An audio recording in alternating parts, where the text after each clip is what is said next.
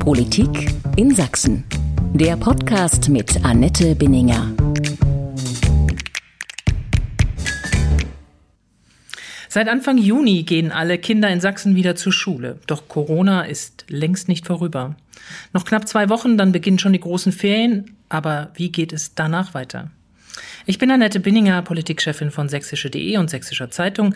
Herzlich willkommen zu einer neuen Folge meines Podcasts Politik in Sachsen.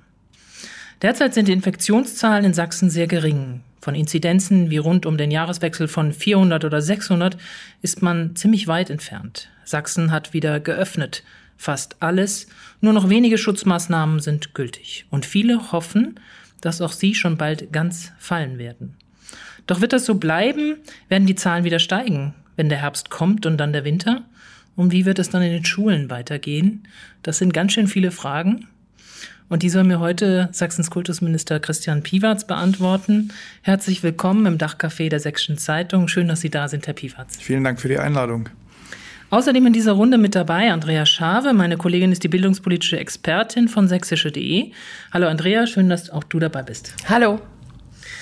Viele sorgen sich, dass wir nach einem Sommer des Leichtsinns, so wie ihn viele bezeichnen, im vergangenen Jahr, als einiges versäumt wurde, auch Vorbereitungen für den harten Corona-Winter, dass sich so etwas nochmal wiederholen könnte. Herr Piewatz, sind wir diesmal besser auf einen möglichen Anstieg von Neuinfektionen gerüstet? Ich glaube, die Situation hat sich schon, schon deutlich verändert. Einerseits, wir haben erlebt, was die zweite und die dritte Welle ähm, mit uns, mit dieser Gesellschaft ähm, gemacht hat. Ähm, insofern diese Leichtfertigkeit ist jetzt bei weitem nicht mehr gegeben. Und zum anderen haben wir natürlich ganz andere Instrumente in der Hand. Wenn ich mir überlege, vor einem Jahr ähm, war es noch ein rares Gut, überhaupt einen Corona-Test zu bekommen. Da hat man sich noch drüber gestritten, ähm, ob man ähm, mit welchen Symptomen man überhaupt so einen Test bekommt. Mittlerweile ähm, hat jeder die Möglichkeit, sich mit Schnelltests zu testen. Wir haben Testzentren. Wir können relativ schnell mit diesen Testmöglichkeiten Infektionen feststellen. Und der zweite ganz, ganz große Vorteil ist natürlich die Impfung, ähm, dass wir vor allen Dingen die vulnerablen Gruppen mittlerweile weitestgehend geimpft haben und damit die, die besonders gefährdet sind, äh, mittlerweile vergleichsweise sicher durch diese Zeit bringen können. Das ist eine ganz andere Herangehensweise. Und ich glaube, wir sind alle miteinander auch ein Stück aufmerksamer geworden, wenn es darum geht, frühzeitig negative Entwicklungen ähm, zu erkennen und dann entsprechend auch zu handeln. Was bleibt aus Ihrer Sicht denn jetzt noch konkret zu tun? Also vor allem im Bereich der Schulen.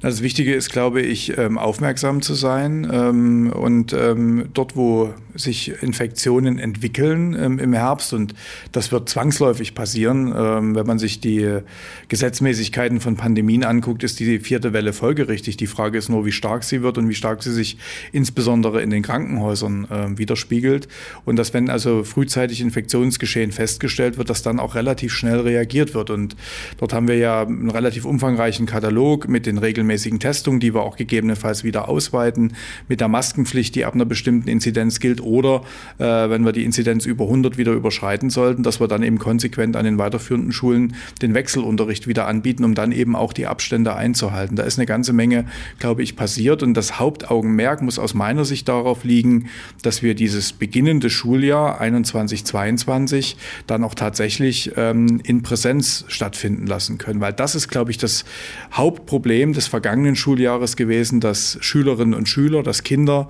so lange nicht in ihren Einrichtungen gewesen sind. Und was das mit den Kindern gemacht hat, ich glaube, da müssen wir auch in den kommenden Wochen und Monaten sehr, sehr genau hinschauen. Sie gehen also davon aus, dass das nächste Schuljahr mit Präsenzunterricht begonnen wird. Wie wollen Sie das sicherstellen? In der ersten Schulwoche, in der letzten Ferienwoche? Also ich hatte jetzt schon gedacht, Sie fragen, ob, ob wir das Schuljahr durchhalten in Präsenz. Das wäre, glaube ich, die schwierigere Frage. Das wäre die nächste. Ich, ich, will auf beides ähm, ähm, antworten. Ähm, also einerseits ähm, wollen wir gut vorbereitet hineingehen. Ich hatte schon ein bisschen den, den Kanon äh, beschrieben aus Testungen, aus gegebenenfalls Maskenpflicht oder eben Wechselunterricht beziehungsweise das System feste Klassen, feste Gruppen, wenn es um die Grundschule oder um die, die Kita geht. Und natürlich werden wir uns stärker darum kümmern äh, müssen, wenn alle wieder aus den Urlaubsgegenden zurückkommen und sei es auch nur in Deutschland, dass wir dann eben besonders stark hinschauen wollen. Und deswegen äh, werden wir vorbereiten, dass zumindest in den ersten beiden Wochen des neuen Schuljahres verstärkt getestet wird. Das hängt ein bisschen von den Inzidenzzahlen ab, ob zweimal oder gegebenenfalls dreimal. Und dass wir auch in den Schulen wieder für diesen Zeitraum zunächst eine Maskenpflicht anordnen. Und äh, wir behalten uns noch vor, zu schauen, wie hoch sind die Inzidenzen dann wirklich Ende August, Anfang September, um dann zu entscheiden, gilt das beispielsweise eben ab Klassenstufe 5 auch wieder im Unterricht, was eine erhebliche Einschränkung für Kinder und Jugendliche bedeutet, wo wir aber mithilfe auch der Tests relativ sicher ähm, die rausfiltern können, die vielleicht unerkannte Infektionen aus den Urlaubsländern mitgebracht haben, sodass ich glaube, dass wir dann auch die Schulen sehr, sehr sicher haben. Und die zweite Frage, wie kommen wir durchs Schuljahr.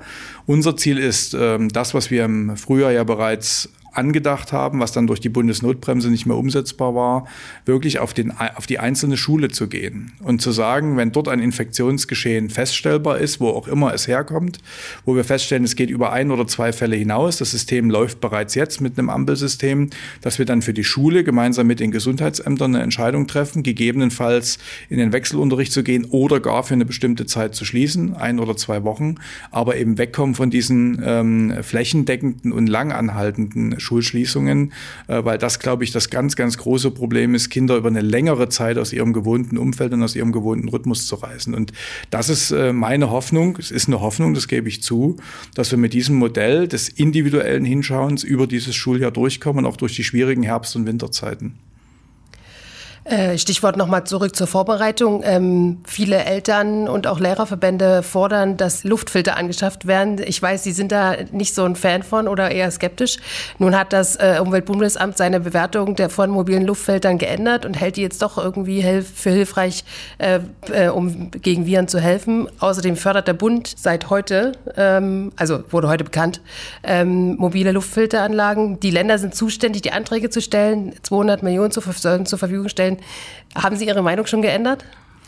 Nein, ich schließe mich der Position des Umweltbundesamtes nach wie vor an, was ja schon im, im Spätsommer letzten Jahres relativ deutlich gesagt hat, ähm, Luftfilter können helfen und zwar auf jeden Fall stationäre Einrichtungen, also sprich die, die ich wenn einbaue, wenn ich eine, eine Schule neu baue oder eine Generalsanierung mache. Das sind dann auch große Investitionen, wo wir auch losgelöst von der Pandemie sagen, solche Luftumwälzungs- und Verteilungsanlagen helfen natürlich auch das Thema CO2-Belastung in den Unterrichtsräumen zu senken, was ja immer ein Thema in den Schulen ist, die berühmte stickige Luft, die dann nach 45 Minuten im Klassenzimmer herrscht. Also das, dem stehen wir ja auch offen gegenüber. Da gibt es schon etwas länger das Förderprogramm des Bundes, wo die Schulträger auch entscheiden sollen, ob sie das einsetzen, was sicherlich sinnvoll ist. Und bei den mobilen Geräten hat auch das Umweltbundesamt immer schon gesagt, in bestimmten Situationen können diese Geräte helfen, gerade wenn ich ein äh, Zimmer nicht anderweitig lüften kann, wenn ich dort äh, schwierige Bedingungen habe. Aber das Umweltbundesamt, und dort hat sich es übrigens auch nicht korrigiert, hat immer auch gesagt, in einem ganz klassischen ähm, ähm, Klassenzimmer, wo die Fenster ganz normal zu öffnen sind, ähm, ist ein Lüften weiterhin effektiver als die Anschaffung dieser Geräte. Und das Problem ist jetzt halt, ähm, es wird jetzt vom Bund, ich habe das auch jetzt zur Kenntnis genommen, äh, werden 200 Millionen Euro ins Fenster gestellt. Der Bund hat jetzt auch gesagt, er will mit uns Ländern äh, Verwaltungsvereinbarungen abschließen. Wir wissen davon nichts, ähm, was auch in diesen Verwaltungsvereinbarungen drinsteht, ähm, was sich der Bund da vorstellt. Insofern müssen wir uns das anschauen. Zum Schluss will ich auch ganz deutlich sagen, Schulhausbau ist eine Schulträgeraufgabe, ähm, sodass also auch hier die Schulträger in der Verantwortung sind, eine Entscheidung zu treffen, ob sie es tun oder nicht. Ich will an der Stelle ganz deutlich sagen, ich habe Sorge, dass wir hier eine technische Lösung favorisieren, die möglicherweise nicht den Effekt bringt, den wir uns erhoffen. Wir stecken eine ganze Menge Geld rein, Geld, was ich in anderen Bereichen, wenn ich an Digitalisierung, an Schulausbau allgemein denke, viel, viel sinnvoller einsetzen könnte. Und deswegen bin ich nach wie vor skeptisch, zumal eben ähm, die Fachleute sagen, für einen bestimmten Teil von Schulgebäuden kann es sinnvoll sein, aber nicht, es ist nicht die generelle Lösung. Und ich fürchte fast, dass kein Quarantänebescheid nicht ergeht, nur weil diese Luftfilteranlagen dann im Gebäude Drin sind. Trotzdem, viele Eltern sagen jetzt auch schon in Sachsen, warum ist man hier so skeptisch und wartet so lange ab? Bayern klotzt jetzt ran. Man kann ja auch sagen, auch wenn es nicht unbedingt sicher ist, dass es hilft etwas, es könnte helfen, sagen sie auch selber. Ist das nicht jetzt zumindest auch und sei es nur am Ende symbolisch oder auch eine Beruhigungsaktion zu sagen, wir investieren das, es ist Geld des Bundes, es ist kein Geld des Landes. Bayern legt sogar noch Geld des Landes obendrauf. Aber wenn es jetzt am Ende so käme, dass Sachsen auf diese Zuschüsse verzichtet, könnten Sie in eine schwierige Situation kommen, das irgendwann zu erklären, oder? Naja, das ist ja das, das, das Problem des ähm, Geld ins Schaufenster stellen. Also wir werden kaum darauf verzichten können, schon allein, weil wir das nur schwer darstellen können. Ähm, und der Bund hat ja, soweit ich weiß, jetzt auch nur eine 50-prozentige Förderung in Aussicht gestellt. Das heißt, die 50 Prozent müssen irgendwo anders herkommen und sei es vom Land oder, was jetzt zumindest bei mir der erste Zugriff wäre, die Schulträger, die natürlich aber auch sagen, in ihren Haushalten haben die Kommunen das ja natürlich auch nicht eingestellt. Ähm, ich habe wirklich bei dieser ganzen Debatte ähm, Sorge, dass man jetzt glaubt, eine Lösung erstmal anbieten zu können und sei es auch nur, ähm, um, um ein bisschen Beruhigung zu schaffen. Nur es werden eine ganze Menge Steuergelder dafür aufgewandt. Und wenn ich mir anschaue, was wir in der Pandemiefolgenbekämpfung völlig zu Recht schon eingesetzt haben für die Tests, für andere Maßnahmen, dann habe ich Sorge, dass wir irgendwann uns mal kritisch die Frage stellen, welchen, welche Wirkung das wirklich erzielt hat. Bei den Tests kann ich sagen, dort habe ich sichergestellt, dass Schulbetrieb vergleichsweise sicher organisiert werden kann, dass ähm, Kinder ähm, ähm, begleitet werden, dass wir Schulbetrieb dadurch auf eine ganz andere Ebene heben können, auch in diesen Pandemiezeiten. Aber verstehen Sie trotzdem die Eltern, die sagen, bitte probiert doch alles aus, auch wenn ihr euch nicht sicher seid, dass das hilft? Aber wenn ich deutliche Hinweise auch von, von Medizinern habe, die sagen, solche Geräte müssen de facto in der Mitte des Raumes stehen. Sie müssen eigentlich auf der Kopfhöhe der Kinder stehen, damit sie eine sinnvolle Wirkung haben. Wenn ich höre, ähm, dass diese Geräte ja logischerweise nicht ohne Geräuschentwicklung äh, stattfinden, das heißt, dass ein Unterrichtserlebnis äh, nochmal ganz anders beeinträchtigt wird und das Umweltbundesamt selbst sagt, in bestimmten Räumen könnt ihr es einsetzen, dort bringt es wirklich einen Mehrwert. Aber ansonsten ist ein Lüften durch das Fenster effektiver als diese Geräte. Dann muss ich mich fragen, ob ich dafür wirklich 200 Millionen Euro aus ausgebe. Also Luftfilter eher nicht. Aber Aha, die Sorge ähm, der Eltern ist ja schon groß und äh, irgendwie erwarten sie, dass jetzt mehr passiert. Also das merke ich auch in meinem Umfeld. Alle sagen, naja, wir sind skeptisch, ob Sachsen genügend getan hat. Nicht nur im Schulbereich, sondern allgemein, um so einen Winter nicht nochmal erleben zu müssen, den wir hinter uns haben. Aber da habe ich ja, glaube ich, schon deutlich gemacht, dass wir ja andere Instrumente haben, als wir sie im letzten Winter gehabt haben. Eben beispielsweise durch die enge Überwachung, durch, äh, durch die Tests, dass die Impfung ein, ein wesentlicher Faktor ist, dass die Pandemie anders zu bewerten ist, auch was die Frage gerade der Hospitalisierung betrifft. Wir wissen, dass Kinder deutlich unterdurchschnittlich ähm, äh, von dieser Pandemie betroffen sind, insbesondere was die schweren Erkrankungen betrifft. Und ähm, das, das muss man äh, dann, glaube ich, auch nochmal äh, sich deutlich in, in Erinnerung rufen, dass wir hier bei den Kindern zum Beispiel die einzige Bevölkerungsgruppe haben, die wir seriell mehrfach in der Woche, im Moment nur einmal, aber davor mehrfach in der Woche testen. Das ist etwas, was in der Arbeitswelt angeblich nicht vermittelbar gewesen ist, weswegen es immer nur Angebote gegeben hat. Den Kindern haben wir das ganz selbstverständlich abverlangt. Und deswegen äh, glaube ich schon, dass wir einen vergleichsweise sicheren äh, Betrieb ermöglichen können. Ich sage ja nicht, dass nicht jemand, der diese Investition tätigen will, das auch tun kann. Selbstverständlich, es, es steht allen frei, das zu machen. Aber ich muss zum Schluss mit dem Geld, was mir zur Verfügung steht, äh, versuchen, bestmöglich umzugehen. Und ich glaube, dass Luftfilter, bis auf die Ausnahmen, die ich ja schon benannt habe, wie gesagt, wir reden über mobile. Stationär ist nochmal eine ganz andere Frage, aber dass mobile Luftfilter nur in einzelnen Bereichen wirklich einen besseren Schutz bieten können. Und ansonsten würde ich die ähm, ähm, ähm, Investitionen immer hinterfragen, heißt aber nicht, dass man sie nicht trotzdem tätigen soll. Die Investition, was die Digitalisierung in den Schulen angeht, da ist ja ziemlich viel Geld reingeflossen.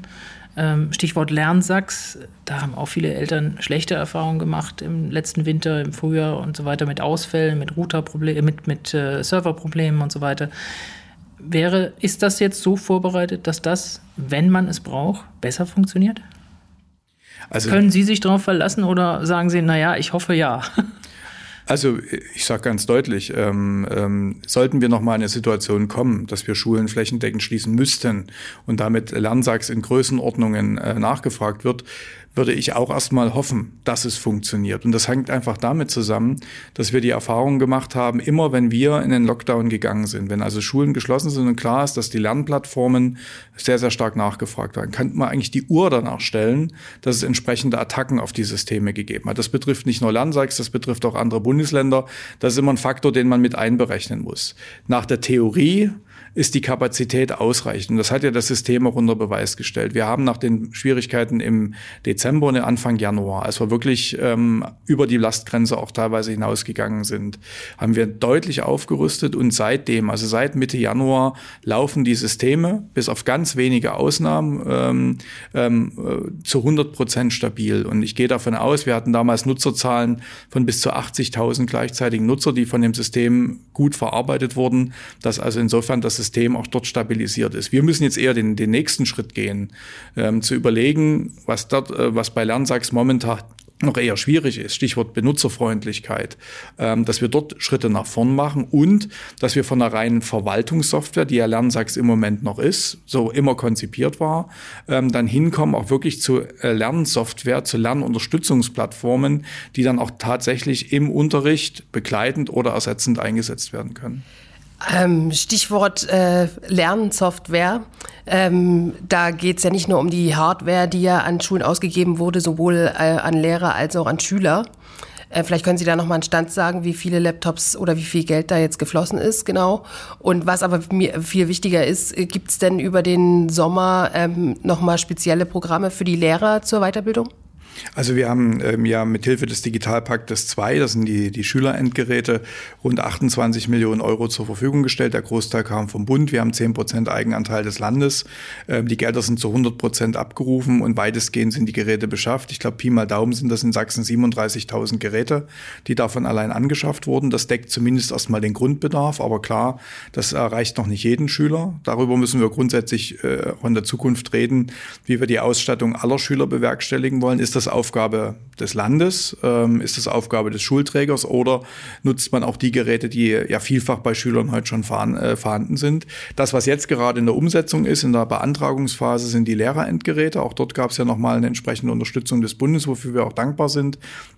Da wird es gerade, werden jetzt gerade die Anträge ähm, sozusagen ausgefüllt. Wir hoffen, dass wir noch im August in die Bescheidung gehen können sodass Stück für Stück mit Beginn des neuen Schuljahres auch diese Geräte zur Verfügung stehen. Aber Entschuldigung, wenn ich dazwischen gehe, das wird wahrscheinlich auch ziemlich lange dauern. Also das stellen wir auch fest, weil natürlich der, momentan die Nachfrage so hoch ist bei, bei Geräten, dass Richtig. das ein, zwei Jahre dauern also kann. Ist ja klar, wenn, wenn ganz Deutschland auf diese Geräte zugreift, das haben uns ja auch viele Schulträger gespiegelt, ähm, dann sind eben Lieferzeiten äh, jenseits der drei Monate durchaus denkbar, weswegen auch die teilweise kurzen Abrechnungsfristen für die Schulträger zum Problem sind. Übrigens, wenn ich mir das Bonbon noch erlauben darf, das wird bei Luftfiltern dann nicht anders anders sein.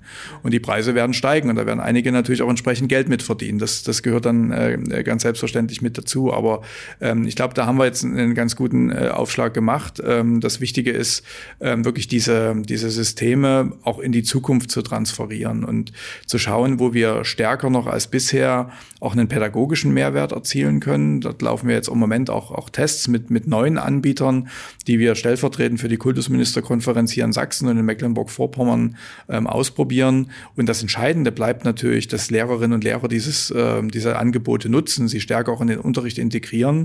Da ist einerseits die Lehrerausbildung wichtig, an den Universitäten dort stärker auch zu fokussieren und Angebote zu unterbreiten. Und wir haben ja schon in der letzten Sommerpause, wo äh, ja auch mir und uns immer attestiert wurde, wir hätten dort zu wenig gemacht, ja das ähm, Aus- und Fortbildungsangebot nochmal deutlich ausgeweitet, äh, Lehrerinnen und Lehrern ganz in unterschiedlichen Qualitätsstufen Fortbildungen angeboten, die auch gut nachgefragt wurden.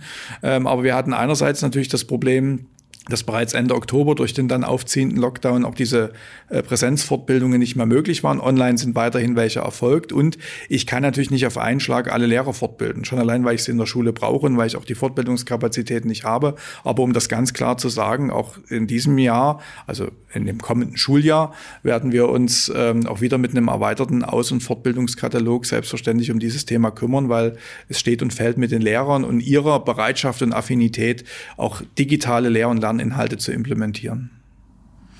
Ich komme noch mal zum Thema Maske. An diesem Freitag fällt die Maskenpflicht beim Einkaufen. Und als, als wir da die Pressekonferenz gestern anhörten, waren, glaube ich, alle Kollegen völlig erstaunt, dass das so plötzlich kommt, dass Sachsen in dem Punkt ziemlich weit vorangeht, was andere Länder angeht. Warum ist das so plötzlich gekommen und waren Sie jemand, der dafür ist? Also es war schon eine längere Diskussion, die wir ja auch in der Staatsregierung geführt haben. Ähm, und man muss ja auch sagen, diese Maskenpflicht fällt ja nur bei einer Inzidenz von unter 10. Und wir alle wissen, dass ähm, die Zehnergrenze relativ schnell auch wieder überschritten wird. Und es ist dahinter letztendlich auch die, die grundsätzliche Frage im Umgang mit dieser Pandemie, weil wir müssen uns immer wieder vor Augen führen, wir schränken durch die Maßnahmen, die notwendig gewesen sind, massiv Grund- und Freiheitsrechte ein. Und wenn ich Grund- und Freiheitsrechte einschränke, dann brauche ich dafür immer und immer wieder eine Rechtfertigung. Ich muss immer wieder begründen, warum ich das tue. Und es fällt natürlich schwer, wenn ich mir gerade Sachsen mit Stand heute angucke, zwei Landkreise mit einer Inzidenz schon tagelang bei Null, die also de facto auch keinen aktiven Fall mehr haben dürften, äh, wenn ich dann immer noch diese Einschränkungen mache. Und ich glaube, unter, äh, in diesem, diesem Spagat bewegt sich ja Politik permanent, das auch zu rechtfertigen, ähm, weswegen ich nachvollziehen kann, dass es auch innerhalb ähm, der Koalition dort auch eine, eine, eine klar treibende Kraft gab. Das war die CDU-Landtagsfraktion, die gesagt hat, wenn ihr so niedrige Inzidenzen dauerhaft habt, müsst ihr auch jede Einschränkung Einschränkungen noch genau begründen. Und deswegen haben wir uns dafür entschieden, das zu tun. Umgekehrt haben wir ja genauso auch festgelegt, dass diejenigen, die nach fünf Tagen Abwesenheit vom Arbeitsplatz, klassischer Fall ist der Urlaub, ähm, dann eben verpflichtend auch einen Test machen müssen, um genau das, was wir an Schulen selbstverständlich machen, auch in der Arbeitswelt umzusetzen, um dort auch wiederum ein Risiko zu minimieren, dass dort Infektionen unerkannt eingeschleppt werden. Also dieses diese, dieser, dieser Spagat zwischen Freiheit ermöglichen und trotzdem noch Sicherheit gewährleisten, den haben wir auch mit diesem Beschluss versucht umzusetzen. Und die Maske in der Schule, Sie sagten schon, inzidenzabhängig wird sie bleiben. Ja. Ab welcher wird sie denn nicht mehr sein? Also wir haben sie ja bereits im, im äh, Frühsommer ähm, abgeschafft bei einer Inzidenz von unter 35. Ähm, und entsprechend, wenn wir wieder über 35 gehen, würde sie ähm, zwingend auch wieder kommen, auch in der alten Ausprägung. Das heißt, auch im Unterricht ab Klassenstufe 5. Die einzigen, die wir davon ausnehmen, ähm, sind die Grundschulkinder, weil es dort auch entwicklungspsychologisch, glaube ich, nicht mehr wirklich verantwortbar ist. Plus, dass die jüngeren Kinder, das wissen wir ja auch, noch weniger am Infektionsgeschehen teilnehmen als die älteren. Und, das hatte ich ja vorhin schon gesagt, zu Beginn des neuen Schuljahres werden wir auch wieder stärker auf die Maskenpflicht drängen müssen, um um eben diese Unwägbarkeiten aus der Urlaubsrückkehrersituation zu berücksichtigen. Was wir uns dort noch vorbehalten, äh, ist die Frage, aber das hängt dann von den dann herrschenden Inzidenzen ab, ob wir dann wirklich auch im Unterricht ähm, Maske tragen oder eben nur im Schulgebäude und auf dem Schulgelände. Das hängt auch ein Stück weit damit zusammen, was man sich immer vor Augen führen muss, ähm, dass eben Kinder an den weiterführenden Schulen ja dann fünf, sechs oder sieben Stunden am Stück Maske tragen müssen. Und das ist eine gewaltige Einschränkung, den, die wir den, den Kindern auch immer wieder abverlangt haben. Wir haben es im Frühjahr deshalb gemacht, weil wir gesagt haben, lieber diese Maske, auch wenn sie stark einschränkt, als dass die Schulen weiter geschlossen bleiben, die Kinder zu Hause bleiben müssen. Und deswegen haben wir uns dafür entschieden. Und äh, Aber deswegen die Inzidenz nochmal Entschuldigung, die Inzidenz nochmal abzusenken, dass man genauso sagt, wie so sie entfällt bis zehn, äh, genauso beim Einkaufen, auch in der Schule. Darüber denkt man aber nicht nach, weil geschlossener Raum und dann ist das mhm. Risiko doch für sie zu groß. Naja, wir haben, wir haben ja noch, also einerseits muss man aufpassen, dass man nicht immer neue Inzidenzschwellen einführt. Und wir haben uns jetzt bewusst bei uns für diese Schwellen 10, 35, 100 entschieden, ähm, wo wir gesagt haben, über 10 dann auf jeden Fall zweimal verpflichtend testen. Und wenn wir jetzt zum Beispiel an der Schule feststellen, durch die Tests, durch die regelmäßigen Tests, dort ist ein Infektionsgeschehen von außen eingetragen oder möglicherweise, was in Einzelfällen auch schon passiert ist, innerhalb der Schule, dann können wir jederzeit von einem Tag auf den nächsten dort auch eine Maskenpflicht anordnen. Wir haben das ähm, ganz aktuell äh, bei einer Oberschule hier in Dresden gehabt das waren die Auswirkungen der, der Delta-Infektion, die ja auch medial begleitet wurden und wo wir an der Oberschule zumindest, weil wir dort eine gehäufte Anzahl von Fällen hatten, ähm, immer noch weniger als eine Handvoll, aber trotzdem, es war gehäuft, haben wir dann auch in Absprache mit dem Gesundheitsamt und dem Schulleiter gesagt, bei euch gilt jetzt bis zum Schuljahresende Maskenpflicht, um einfach auf Nummer sicher zu gehen. Und das heißt, ich kann mit diesen individuellen Entscheidungen ähm, auch ähm, ähm, Infektionsausbreitungen ähm, wirksam wirksam unterbinden, ohne dass ich gleich alle Schulen, also auch die, die eine Infektion null haben, ähm, dann gleich mit in Generalhaftung nehme.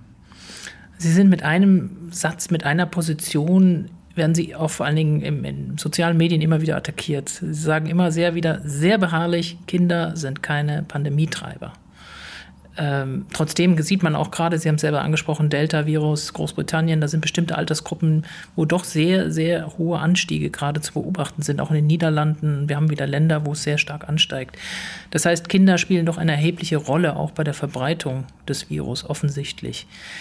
Ähm, Sie bleiben trotzdem bei dieser Position und sagen, kein Problem.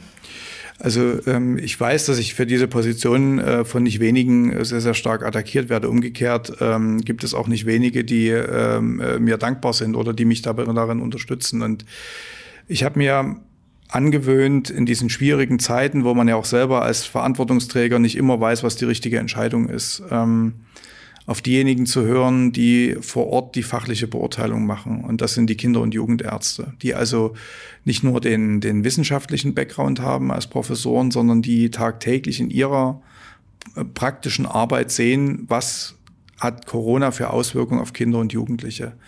Und ähm, gerade heute wieder ähm, hatten wir eine, eine Arbeitsgruppe ähm, zum Thema Kita. Wie ist dort die aktuelle Situation, wo auch nochmal äh, Studien aus NRW ausgewertet wurden, wo eben genau diese Behauptung, dass die Kinder sich untereinander anstecken und diese Infektionen in die Familien tragen, dass das nicht nachweisbar ist sondern dass im Regelfall die Infektionen andersrum laufen, dass die Erwachsenen für die Kinder das Problem darstellen. Und ähm, ich, ich tue mich immer schwer, das ist auch im, im, im Herbst und im Winter dann ganz oft gesagt worden, an den Schulen infizieren sich die Kinder und sie tragen das dann in die Familien. Und jetzt, wenn man es jetzt überspitzt, dort tun sie ihren Familienangehörigen Leid an, unbewusst logischerweise. Und es gibt keine einzige wissenschaftliche Studie, und ich habe mich mehrfach rückversichert, es gibt keine wissenschaftliche Studie, die das stützt. Und was mir so, äh, was mich so umtreibt, ist der Punkt, was macht eigentlich diese Diskussion, die wissenschaftlich offensichtlich nicht wirklich belegbar ist zum jetzigen Zeitpunkt, was macht das mit den Kindern? Ich erinnere an eine weitere Diskussion, das war im Frühjahr, als wir angefangen haben, und wir waren ja in Sachsen die Ersten, dass wir ähm, an den Schulen die Tests durchgeführt haben kam die große Diskussion, guckt mal, wie stark die Infektionszunahme und die Inzidenzzunahme in der jungen Bevölkerung ist. Was selten beleuchtet wurde, dass es natürlich die einzige Bevölkerungsgruppe ist, die ich seriell teste. Alle anderen haben nur anlassbezogen, sprich durch Symptome oder Kontaktpersonen, diese Tests gemacht, während die Kinder die einzigen waren, die wir durchgetestet haben. Und auch da kam ganz schnell der Vorwurf, ähm, äh, guckt mal, dort sind doch die hohen in Infektionen. Das ist in Großbritannien nicht anders gewesen. Die sind danach stark zurückgegangen und so ist es genauso auch bei uns gewesen. Und ich werbe einfach nur darum, einen unverstellten Blick und einen wissenschaftlich fundierten Blick darauf zu nehmen, was wirklich ist. Und ich bin ja mit Christian Drosten an vielen Stellen nicht immer einer Meinung gewesen. Und ich bin nicht der Virologe, ähm, um Gottes Willen. Ähm, aber wenn selbst er sagt, dass er bei der Delta-Variante natürlich von einer höheren Ansteckung ausgeht, was ganz selbstverständlich ist, wenn man Virusmutationen so ein bisschen beobachtet, aber davon ausgeht, dass wahrscheinlich die Verläufe eher milder sind, ähm, dann sollte man das auch zur Kenntnis nehmen und wirklich einen unverstellten Blick haben auf das, was ist und nicht das, was möglicherweise auch angstgetrieben und die Angst kann ich ja durchaus nachvollziehen, was sein könnte. Aber selbst wenn äh, die hohen Inzidenzen in den Schulen daher kommen, dass man die Kinder testet, bedeutet das ja trotzdem, dass es so viele Infektionsfälle gibt und dass die Inzidenzen so hoch sind. Also das, der, dieser Umkehrschluss, ähm, den verstehe ich nicht so richtig. Ja, aber Sie müssen ja fragen, wo die Inzidenzen herkommen.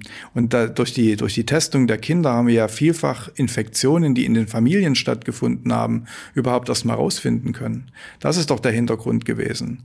Ähm, und ähm, dass diese Infektionen an den Schulen entstanden sind, das ist ja eher weniger der Fall gewesen, sondern wir haben festgestellt, und das ist auch völlig klar, wenn ich eine hohe Inzidenz um die Schulen drumherum habe, das war im Winter so, das war im zeitigen Frühjahr so, dann wird das auch an den Schulen nicht, nicht spurlos vorübergehen, um Gottes Willen. Also es wäre töricht zu glauben, dass die Schulen da sichere Inseln sind. Das, das findet nicht statt. Ähm, aber durch das serielle Testen der Kinder haben wir vielfach Infektionen, die bislang möglicherweise auch in den Familien nicht festgestellt wurden. Denn ja auch Erwachsene können völlig symptomlos sich äh, infizieren, ähm, haben wir erstmal herausgefunden und konnten das dann Stück für Stück zurückdrängen.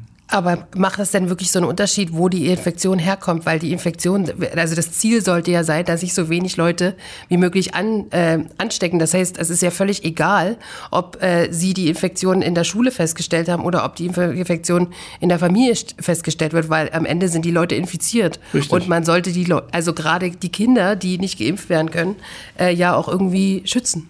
Ja, aber in dem konkreten Fall sind ja für Sie die Schulen de facto die sichereren Orte gewesen, äh, weil sie eben dort getestet werden. Und wenn ein Test dort positiv ist, entsprechend mit den Möglichkeiten des Gesundheitsamtes die positiven Fälle ähm, äh, in Quarantäne geschickt werden und für die anderen Kinder eine größere Sicherheit entsteht. Das ist ja der große Vorteil, wenn wir seriell testen, dass wir sehr, sehr schnell feststellen, wo hat etwas stattgefunden, wo entwickelt sich möglicherweise etwas und wo können wir dann entsprechend gegensteuern. Mir geht es ja auch gar nicht um die Frage, ähm, ähm, wo zwingend Dinge stattfinden, aber diese, diese Mehr, und ich sage das ganz bewusst, dass die Schulen die Verbreitungsorte wären, diese Mehr will ich gerne richtig gestellt haben. Sie sind es nicht.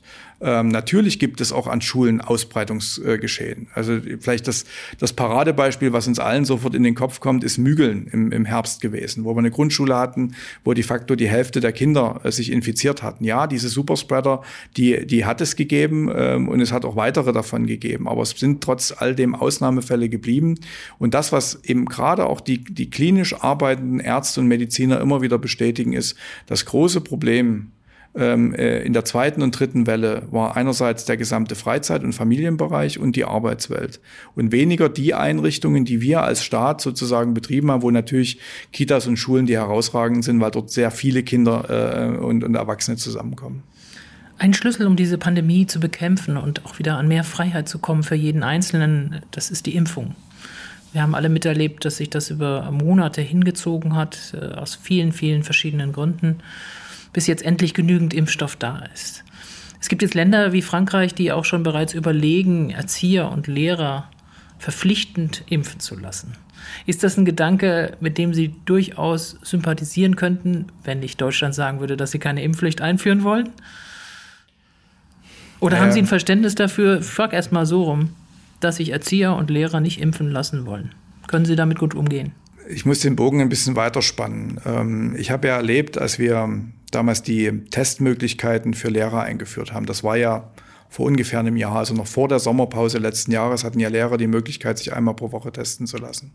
Dass damals ganz massiv die Forderung auch aus dem Erzieherbereich kam. Durchaus nachvollziehbar, wo wir damals als Land gesagt haben, die Lehrer sind unsere Bediensteten, wir haben eine, eine Fürsorgepflicht als Arbeitgeber, ähm, aber Erzieher sind halt beim jeweiligen Träger angestellt, deswegen machen wir es nicht. Wir haben es dann später im Herbst eingeführt und haben dann eine Rückmeldung bekommen von verschiedenen Seiten, dass es dort wesentlich weniger nachgefragt wurde, als das zum Beispiel bei Lehrern der Fall gewesen ist. Das war ja auch in Altenheim so, und also wo man sich gewundert da habe ich, hat. Das da ja. habe ich, und, und das als Vorgeschichte, da habe ich, das sage ich ganz ehrlich, Fragezeichen. Weil es teilweise dieselben ähm, äh, sind, die dann besonders große Angst davor haben, sich irgendwo anzustecken, äh, zu infizieren äh, wo ich sage, dann nutzt doch die Möglichkeiten, die ihr habt, um, damals noch vereinfacht, die Testung, das ist ja nicht wirklich ein Schutz, aber zumindest ein Gefühl von Sicherheit oder jetzt durch die Impfung ein sehr wirksamer Schutz, dass ihr nicht mehr in diese Gefahr kommt. Und gerade diejenigen, die nicht nur für sich Verantwortung übernehmen, sondern auch für die, die, äh, die ihnen anvertraut sind, also Erzieher und Lehrer, tue ich mich persönlich sehr schwer, wenn jemand sagt, er, er, wird sich nicht impfen lassen. Wie begründen die das Ihnen gegenüber? Na, mir gegenüber wird das niemand begründen. Ich kann Oder was hören Sie an Begründungen? Ich, ich, Sie ja, dürfen nicht fragen, ich weiß. Ich darf nicht ja. fragen. Ähm, ich, ich kann nur immer auf das äh, hören, was mir dann andere zutragen, wo ich dann auch das Vertrauen haben muss, dass das weitestgehend stimmt. Natürlich die gesamte Bandbreite dessen, was wir in der Bevölkerung über diese Pandemie diskutieren, haben wir natürlich auch bei Lehrern und bei Erziehern, ganz selbstverständlich. Und da sind eben die, die einerseits die, die, das Risiko einer Infektion und Erkrankung eher gering sehen mit der, mit der berühmten Grippe vergleichen und deswegen sagen, ich habe mich auch nicht Grippeschutz impfen lassen, das mache ich nicht. Andere, die generelle Vorbehalte haben, weil ja angeblich der Impfstoff so schnell entwickelt wurde und die ganz bösen Nebenwirkungen und dergleichen mehr, die also auch da nicht, nicht drauf schauen, wie viele Testpersonen wirklich dran teilgenommen haben und dergleichen und möglicherweise auch, auch äh, grundsätzliche Skeptiker gegenüber dem Thema Impfen. Also es ist breit gemischt, ähm, aber ich sage eben bei denen, ihr habt eine Verantwortung nicht nur für euch selbst, sondern auch für diejenigen, die äh, euch anvertraut sind. Und gerade bei den Kindern unter zwölf ähm, wird es jetzt auf absehbare Zeit wohl erstmal keinen Impfstoff geben. Die können sich nicht selber schützen. Dann seid ihr doch bitte diejenigen, die diese mitschützt. Auch wenn Kinder und das muss man ja immer wieder dazu sagen, ist ja auch Teil der derzeitigen STIKO-Empfehlung, deutlich weniger an diesem Infektions- oder Erkrankungsgeschehen teilnehmen. Aber trotzdem, es besteht eine Möglichkeit, dass auch sie sich infizieren und oder ähm, sogar auch ähm, schwer erkranken können. Diese Möglichkeit besteht. Und deswegen kann ich nur jeden Lehrer, jede Lehrerin bitten, sich und jeden Erzieher, jede Erzieherin genauso, ähm, sich sehr ernsthaft damit zu beschäftigen, sich impfen zu lassen, wenn die Möglichkeit besteht. Weil das ermöglicht auch wieder sicheren ähm, Schul- und, und Kita-Betrieb und es ermöglicht auch ihnen in vergleichsweise normalen Verhältnissen zu arbeiten. Denn wir haben ja ganz viel Klagen gehabt, gerade bei den Erziehern, als wir die festen Gruppen machen mussten, als bestimmte pädagogische Konzepte nicht umgesetzt werden konnten. Da haben die Erzieher völlig zu Recht darauf hingewiesen, dass sie das stark belastet hat. Stark auch, auch äh, von, der, von, der, von der Arbeitsbelastung her äh, beeinträchtigt hat. Und da kann ich dann nur sagen, überlegt doch bitte, ob diese Impfung nicht auch ein sinnvolles Mittel ist, um da Abhilfe zu schaffen alle reden darüber, es muss eine Impfkampagne her, eigentlich schon seit Monaten wäre es auch nicht Idee gewesen, berufsspezifisch auch für die Lehrer, für die Erzieher eine gezielte Impfkampagne zu machen? Naja, wir haben ja einerseits ähm, relativ frühzeitig ähm, äh, darum gerungen, was Stück für Stück leider nur gekommen ist, die Lehrer in der Impfpriorisierung nach vorn zu nehmen und die Erzieher genauso. Das ist ja dann erstmal nur für den Grundschul- und Förderschulbereich und den Erzieherbereich gelungen, wo wir schon mal ein deutliches Signal setzen wollten, dass wir Lehrer und Erzieher priorisiert behandelt wissen wollen ähm, das sollte aus meiner Sicht eigentlich ähm, Aufmerksamkeit ähm, genug sein. Aber ich bin mir nicht sicher bei dieser tiefen Diskussion, die in unserer Gesellschaft über das Thema Impfen geführt wird, ob ich nun wirklich noch mit einer Ermunterungskampagne denen, die ohnehin schon skeptisch dem Ganzen gegenüberstehen, ob ich denen wirklich beikomme, das weiß ich nicht, sondern ich glaube, es ist eher dieses Thema Gespräch im Kollegenkreis, vielleicht auch Gespräch im Freundeskreis, obwohl da viel Verhetzungspotenzial logischerweise drin ist, wenn man da mit unterschiedlichen Meinungen aufeinander trifft, ähm, davon zu überzeugen, dass es für einen selbst und vor allen Dingen auch für die Mitmenschen sinnvoll ist, sich impfen zu lassen. Ich sage immer wieder, je mehr von uns Erwachsenen diese Impfung bekommen und sich impfen lassen, umso eher können wir Kindern und Jugendlichen es ermöglichen, dass sie das kommende Schuljahr in ihren Schulen und in ihren Kindertageseinrichtungen erleben. Aber von der Impfpflicht, wenn das möglich wäre in Deutschland, würden Sie nichts halten?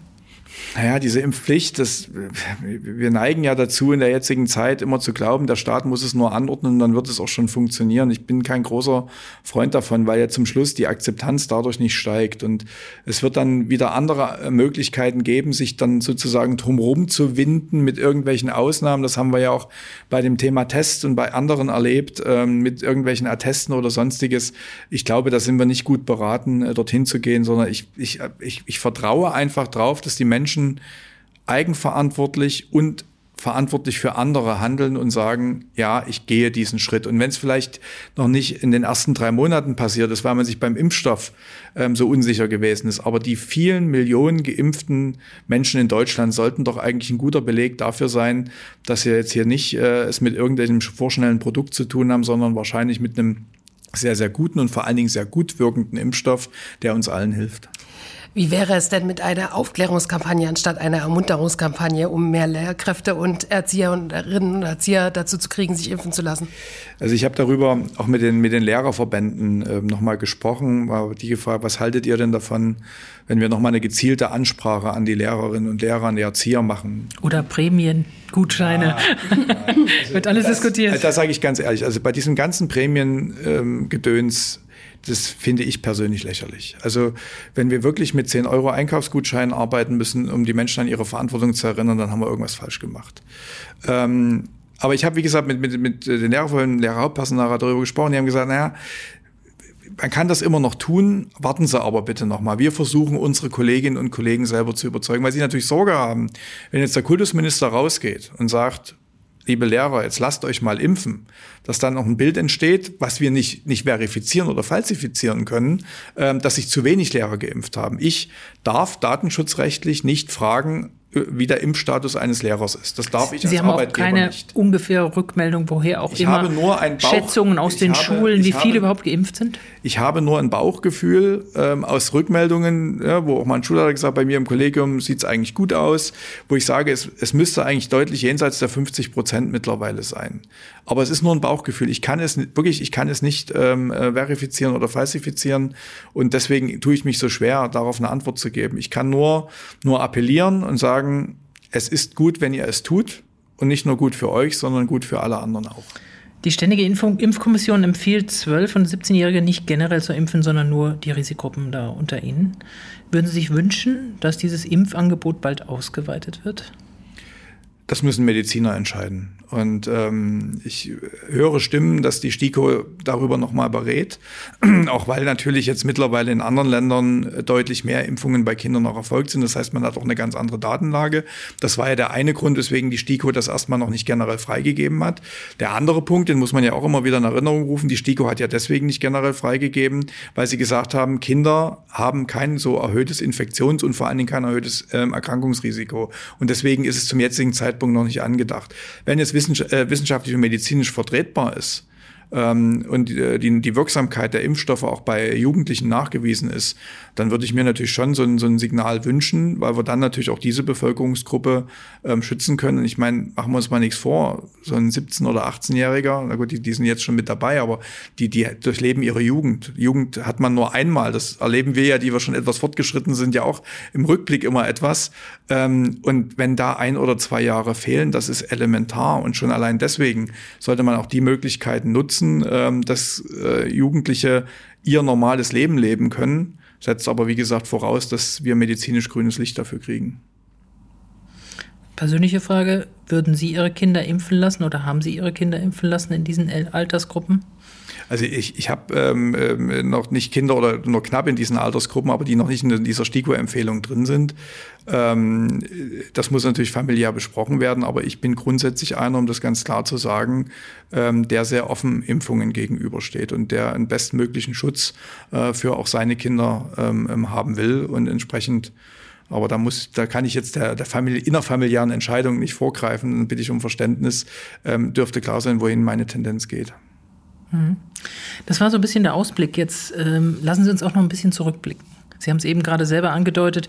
Ähm, sprechen wir mal über die Corona-Generation bei den Schulabgängern, den Abiturienten, den anderen Schulabschlüssen und so weiter, die es dort gibt. Ist das jetzt im Nachhinein, im Rückblick eine verlorene Generation? Also ich glaube, die, die im letzten Jahr ihr Abitur oder ihren, ihren Oberschulabschluss gemacht haben, die auf keinen Fall. Ähm, wir haben das beste Abitur aller Zeiten gemacht. Ähm, das ist aber äh, auch völlig nachvollziehbar, weil wir äh, gesondert vorbereitet haben. Das ist also kein Wert an sich. Ich will da jetzt nicht äh, den Eindruck erwecken, dass ich da jetzt besonders stolz drauf bin. Es zeigt nur, dass die Schulen ihre Abiturienten und genauso auch die Oberschüler bestmöglich auf diese Prüfungen vorbereitet haben und sie durch diese Prüfung gebracht haben, was eine tolle Leistung ist. Ähm, in diesem Jahrgang werden wir uns die genauen Ergebnisse noch anschauen. Die Tendenz geht in eine ähnliche Richtung wie im vergangenen Jahr. Das sind auch die Rückmeldungen aus den Schulen, dass wir die Abschlussklassen, egal ob Oberschule oder Gymnasium, auch im beruflichen Bereich gut durchgebracht haben. Ähm, ich mache mir eher ähm, ein Stück weit Sorgen um diejenigen, die jetzt fertig geworden sind. Wie, wie geht es im Anschluss weiter? Ja, also die Klassiker, die wir ja sonst immer gekannt haben, ein Auslandsjahr ähm, oder ähnliches, die sind nur sehr limitiert momentan denkbar. Ähm, äh, die Ausbildungssituation sieht momentan noch gut aus. Ähm, wir haben genügend Lehrstellen, die ähm, Betriebe suchen händeringend Auszubildende. Da kann sich noch etwas verschieben, auch durch ein verändertes Konsumverhalten. Ähm, aber gerade im hochschulischen Bereich nehmen wir ja auch wahr, dass es dort große Schwierigkeiten gibt, weil viele Veranstaltungen entweder nicht oder nicht in Präsenz stattfinden, also dort den Übergang hinzubekommen. Äh, viel wichtiger ist es jetzt, glaube ich, sich um die zu kümmern, die in anderen Übergängen gewesen sind. Also die nicht kurz vorm Abschluss gestanden haben, sondern beispielsweise die, die mit einem Corona-Jahr im Rücken von der vier in die fünf gewechselt sind, an eine neue Schule gekommen sind, wo ja ohnehin schon der Wechsel eine, eine Zäsur bedeutet, ein, ein Mehr an dem, was man tun muss. Und wo wir jetzt gerade auch durch die, durch die Aufholprogramme, die wir ja auch im, im, nächsten Schuljahr dann konzentriert umsetzen wollen, wo wir hinschauen müssen, dass das auch gelingt. Genauso, wir haben, wie gesagt, heute ähm, über, mit, mit Kita-Verantwortlichen lange diskutiert, Schuleingangsphasen, die konnten wir im letzten oder in diesem Schuljahr de facto überhaupt nicht, nicht, nicht bilden. Dass also Kindergartenkinder in der berühmten großen Gruppe dann schon mal in die Grundschule hineinschaut und so langsam an den schulischen Alltag gewöhnt wird. Da müssen wir jetzt auch schauen, dass wir im kommenden Schuljahr mit den Grundschullehrern denen eine Möglichkeit geben, wirklich im System Schule anzukommen. Und dort darf es keine Brüche geben. Dort müssen wir uns um die Kinder ganz individuell kümmern. Das wird, glaube ich, die große Aufgabe sein, weil die Brüche, die da entstehen, die können wir ganz, ganz schwer ähm, wieder wettmachen. Und das würde sich dann irgendwann in deren Abschlüssen zeigen. Und deswegen brauchen wir auch dringend den Präsenzunterricht, weil dort nochmal eine Zäsur reinzunehmen, da mache ich mir dann wirklich Sorgen, dass wir Kinder in Größenordnungen verlieren. Aber gerade bei diesen Generationen und bei diesen Jahrgängen, die in, an den Übergängen standen, Vorschulkinder, erste Klasse, vierte Klasse, äh, fünfte Klasse, wäre es nicht für die besser gewesen, das Schuljahr zu wiederholen? Das ist so ein zweischneidiges Schwert, ähm, weil man ja trotz allen Schwierigkeiten immer sagen muss, das Schuljahr ist ja nicht komplett, ähm, hat ja komplett nicht, nicht komplett äh, nicht stattgefunden, sondern es hat ja eine lange Zeit von Präsenz gegeben. Jetzt Gott sei Dank wieder durch die späten Ferien, die wir in diesem Jahr haben, haben wir noch relativ viel Unterricht machen können, wo auch noch einiges an Aufholen, an, an, an Feststellen, an Ankommen auch möglich gewesen ist. Und da bin ich der Meinung, dass man das nicht, nicht per se ähm, sozusagen negiert und sagt, du wiederholst das Schuljahr. Dazu kommt, dass die Kinder auch in ihrer Klasse, auch wenn sie vielleicht äh, wochenlang nicht an der Schule gewesen sind, trotzdem gemeinsam diese schwierige Zeit durchgestanden haben und durchaus auch eine Möglichkeit haben, dann entsprechend mit den einzelnen Klassenkameraden, je nachdem, wie sich das dann auch an den anderen Schulen verteilt, ähm, dann auch weiterzumachen. Und eine, eine, eine Schuljahreswiederholung kann individuell angezeigt sein. Das haben wir ja auch immer gesagt. Wenn also insbesondere Lehrer ähm, zu der Einschätzung kommen, sei es durch Corona oder sei es durch andere Dinge, derjenige Schüler oder die Schülerin wird Mühe haben, das Klassenziel der nächstfolgenden Klasse zu erreichen. Wenn diese Einschätzung da ist, dann ist es richtig zu wiederholen. Aber flächendeckend zu wiederholen, ähm, würde ja auch immer bedeuten, dass man den Schülern ein Lebensjahr nimmt. Und da ist die Frage, können wir das wirklich verantworten oder nicht? Oder, und das ist ja unser Weg, setzen wir darauf, dass wir mit den Flexibilitäten im System, die wir jetzt nochmal erweitert haben, plus jetzt die Gelder des Bundes, dass wir die Rückstände, die höchst individuell mal mehr, mal weniger aufgelaufen sind, im kommenden und im übernächsten Schuljahr dann so ausräumen können, dass zum Schluss genauso ein fairer Abschluss, egal ob Abitur oder Oberschule, dann auch entsprechend möglich ist. Ich halte das für den besseren Weg auch im Sinne der Kinder. Aber selbst wenn jetzt ähm, äh, Ankommen und Feststellen möglich gewesen ist in dem Jahr, es lässt sich ja nicht, ähm, lässt sich ja nicht äh, negieren, dass es Lernrückstände gibt. Also bei ganz vielen Kindern. Ähm, und die äh, lassen sich nicht so leicht bemessen. Äh, wie wollen Sie denn diese Lücken feststellen und vor allen Dingen schließen? Also wir haben ja sozusagen ein, ein, ein dreiteiliges Verfahren auf den Weg gebracht. Dann haben die Schulen noch schon im Frühjahr darüber informiert. Uns war erstmal zunächst wichtig, dass wir dieses Schuljahr möglichst geordnet zu Ende bringen. Indem wir gesagt haben, in den einzelnen Klassenstufen, in den einzelnen Fächern sollen bestimmte Lernbereiche auf jeden Fall noch geschafft werden, sodass wir versuchen, einen möglichst einheitlichen Startpunkt für das kommende Schuljahr zu schaffen, dass also auch wenn Schulwechsel beispielsweise stattfinden, die Lehrer wissen, das und das hat der Schüler in jedem Fall gehabt. Da helfen uns jetzt übrigens auch die Wochen, die wir jetzt in Präsenzunterricht noch hatten, ungemein. Und das und das wird er nicht gehabt haben. Der zweite Schritt ist, da gibt es jetzt Ende dieser Woche die entsprechenden Informationen auch noch an die, an die Schulen, dass wir ganz konkret Lernstandserhebungen im kommenden, also zu Beginn des kommenden Schuljahrs machen. Das werden viele Lehrer jetzt schon gemacht haben, sich ein Bild gemacht haben, wo stehen die einzelnen Schüler. Das werden wir nochmal konkret mit, äh, mit äh, entsprechenden Aufgaben, die auch aus Vergleichstests, die wir in Deutschland durchführen, stammen, werden wir das nochmal untersetzen, sodass also auch der Lehrer dann individuell sagen kann, der ist besser zurechtgekommen mit der häuslichen Lernzeit und der Schüler oder die Schülerin hatte Riesenprobleme, dort muss ich gezielter fördern. Und dann kommt es darauf an, wie dann diese Förderung stattfindet.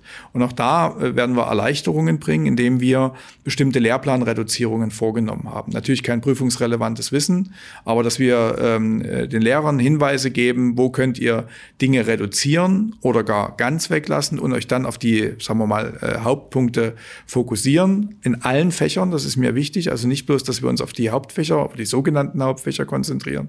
Und dadurch können wir individuell aufholen. Und dann kommt es darauf an, und da hilft uns auch das Geld des Bundes, dass wir denjenigen, die besonders viel nachholen, Nachholbedarf haben, dann innerhalb des schulischen Alltags eine gezielte Förderung zukommen lassen, ähm, indem eben nochmal vertieft wiederholt wird, äh, indem nochmal gezielt bestimmte Punkte, wo man merkt, der Schüler hat dort Probleme, um wieder auf den Leistungsstand seiner Klasse zu kommen, wo man das mit ihm nochmal gesondert bearbeitet. Und die Zeit müssen wir uns nehmen. Das ist nichts, das ist ja auch wieder vorgehalten worden, was man über den Sommer mal so eben macht, sondern das braucht wirklich die konzentrierte pädagogische Hinwendung. Und da werden wir das komplette nächste Schuljahr brauchen und möglicherweise auch noch das, das übernächste. Der Bund hat ja die Gelder erstmal bis Jahresende 22 ähm, ähm, äh, zur Verfügung gestellt. Bis dahin müssen sie ausgegeben werden. Ich habe vielleicht die Hoffnung, dass wir dem Bund noch beibringen, dass wir eher in Schuljahren denken als in, in, in äh, Haushaltsjahren. Aber das ist ein anderer Punkt. Ähm, das Geld ist deswegen auch überjährig da, sodass wir uns diese Zeit nehmen müssen, um individuell auf die Kinder einzugehen. Dabei geht es jetzt ja primär erstmal nur um Leistung, sage ich jetzt mal. Also man muss eine bestimmte Leistung bringen und man guckt, bei welcher Le welche Leistung man gebracht hat oder welche man nicht bringen kann.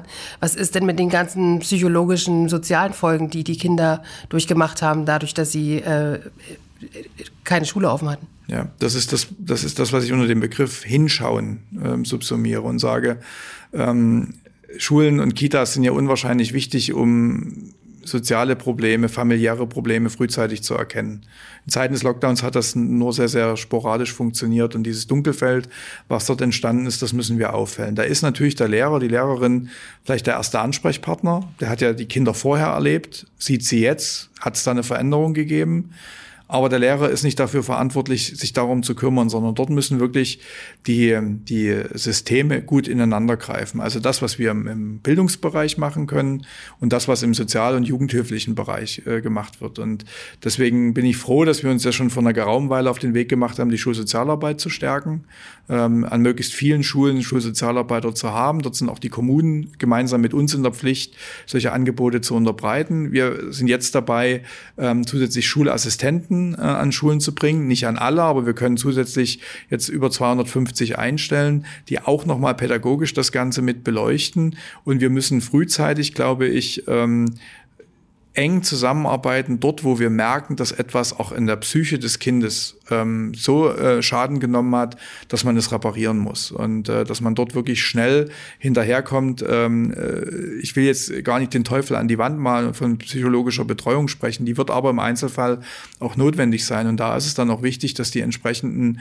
Therapie, äh, Therapieplätze vorgehalten werden, dass die Kinder, wenn man ein Problem diagnostiziert, dann auch sehr schnell in dem Bereich Hilfe bekommen und das wirkungsvollste und das vielleicht noch, noch als, als Schlussgedanke ist auch dieses soziale Erleben, dass die Kinder Kinder wieder Gemeinschaft erleben, dass sie ihre Klasse erleben, auch die Rivalitäten in der Klasse, die dazugehören, dass sie mit ihren Lehrern interagieren können und dass sie sich wieder in dieser Gemeinschaft finden, weil das vieles repariert und das vielleicht auch noch, ähm, die Kinder sind das eine. Ähm, dafür kann ich jetzt sagen, bin ich nicht zuständig, aber wir müssen genauso auch hingucken, was das mit den Familien gemacht hat. Auch dort dürfte nicht alles ähm, so toll sein, wie es sich vielleicht auf den ersten Blick anschaut. Und dort müssen wir uns die Zeit nehmen und hingucken. Eine kurze Frage mit einer Bitte um eine ganz kurze Antwort. Ähm, sind Kinder, Jugendliche, Familien Corona-Verlierer für Sie? Sie sind, glaube ich, nicht Corona-Verlierer, weil Corona-Verlierer sind wir mehr oder weniger alle. Aber ähm, ich glaube, wir haben gesamtgesellschaftlich und politisch uns sehr stark auf andere Themenbereiche fokussiert. Wenn ich mir überlege, was allein die Rettung der Lufthansa an Geld gekostet hat. Und ich will das nicht in Abrede stellen, dass das notwendig war. Und dann in Relation sehe, was ich an Aufholprogrammen bekomme, wofür ich dankbar bin, um das auch deutlich zu sagen, dann weiß ich, dass wir nicht immer die richtigen Prioritätensetzungen haben, was aber dieser Krise ge geschuldet gewesen ist. Und insofern, glaube ich, ist die, der Rückblick gleichzeitig ein Appell an uns, Kinder und Familien in Zukunft stärker zu berücksichtigen auch noch eine Frage, die ein bisschen in die Zukunft gerichtet ist, auch mit einer Bitte um eine kurze Antwort, weil da könnte man auch abendfüllend drüber reden.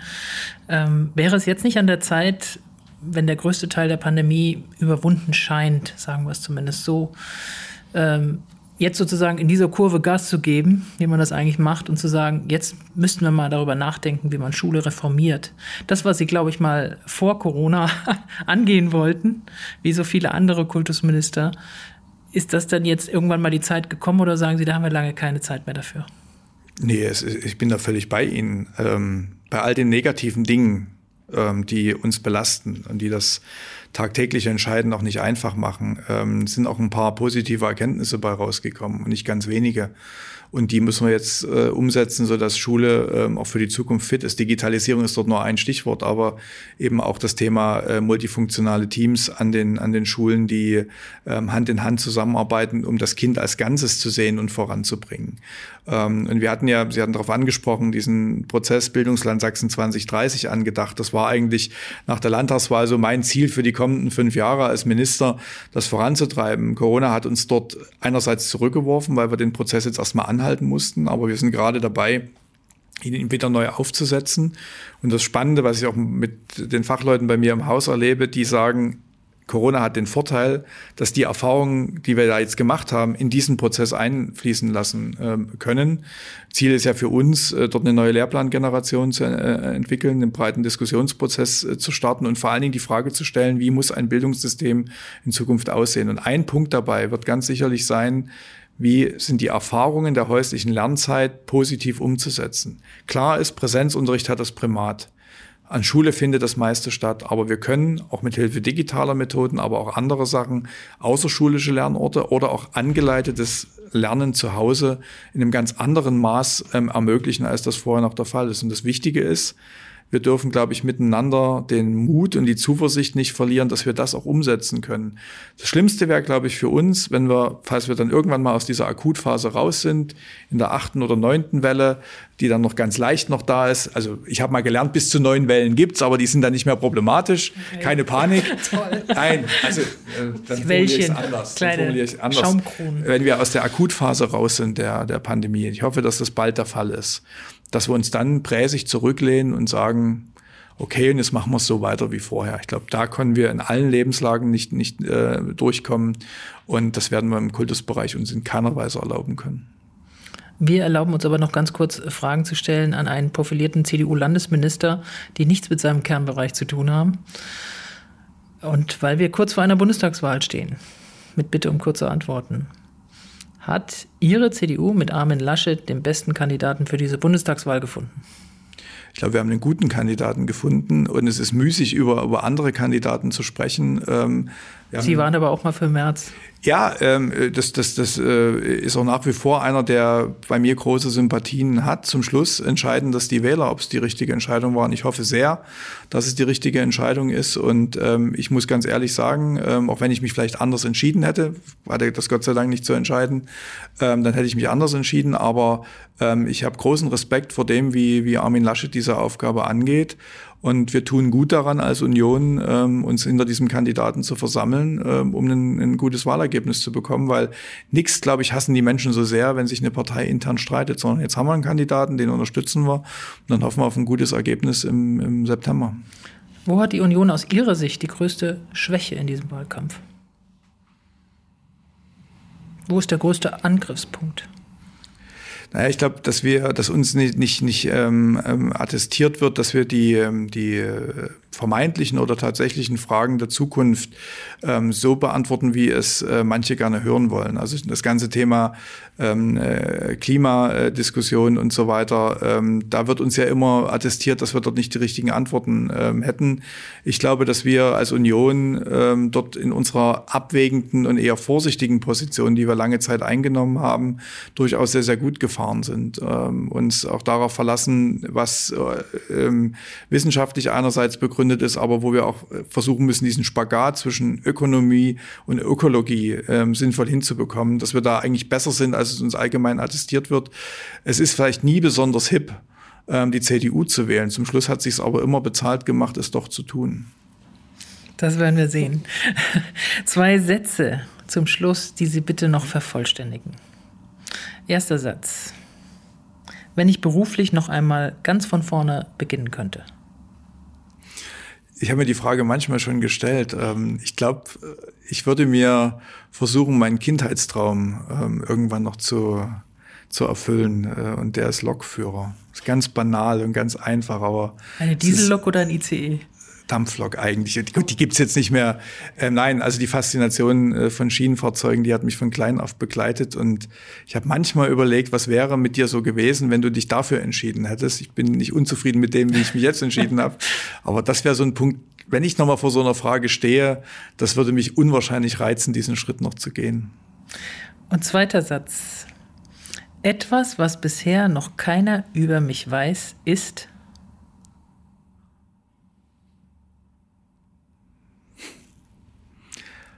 ich, ich kann die Frage nicht beantworten, weil ich nicht weiß, was Menschen über mich wissen. Und, und umgekehrt. Wir haben jetzt gehofft, dass Sie irgendein Geheimnis noch parat Nein, ähm, also äh, die Dinge, die nicht in die Öffentlichkeit gehören, ähm, die habe ich ganz bewusst nicht in die Öffentlichkeit gebracht. Und dazu gehört auch, auch vieles in, in meinem privaten Bereich. Ich meine, wer mich kennt, äh, der kennt meine Leidenschaft für den American Football ähm, und, und für andere Dinge. Ähm, aber ich bin, glaube ich, nicht so ein groß geheimnisumwitterter Mensch, dass ich da sagen müsste, das müsstet ihr aber jetzt unbedingt über mich wissen. Gut, das nehmen wir jetzt mal so hin. Das war Sachsens Kultusminister Christian Piwatz im Podcast Politik in Sachsen von sächsisch.de. Herr Minister, letzte Frage, wo geht's hin in die Ferien? Nach Brandenburg. Gut, in Deutschland. Ich danke Ihnen sehr. Dann viel Spaß und gute Erholung und danke dafür nochmal, dass Sie hier waren bei uns. Und auch an meine Kollegin Andrea Schave. Danke auch dir für deine Expertise. Wir werden sehen, wie es weitergeht, Andrea. Du wirst darüber berichten. Ja. Dieser Podcast geht jetzt in die Sommerpause. Wir hören uns wieder Anfang August. Bis dahin bleiben Sie gut informiert, auch mit unserem täglichen Newsletter Politik in Sachsen, der alle wichtigen Infos aus Sachsen enthält. Kommen Sie gut in die Ferien, bleiben Sie gesund und kommen Sie erholt wieder zurück. Dann startet der Countdown für die Bundestagswahl und dann hören wir uns auch wieder. Bis dahin, herzlichst Annette Binninger.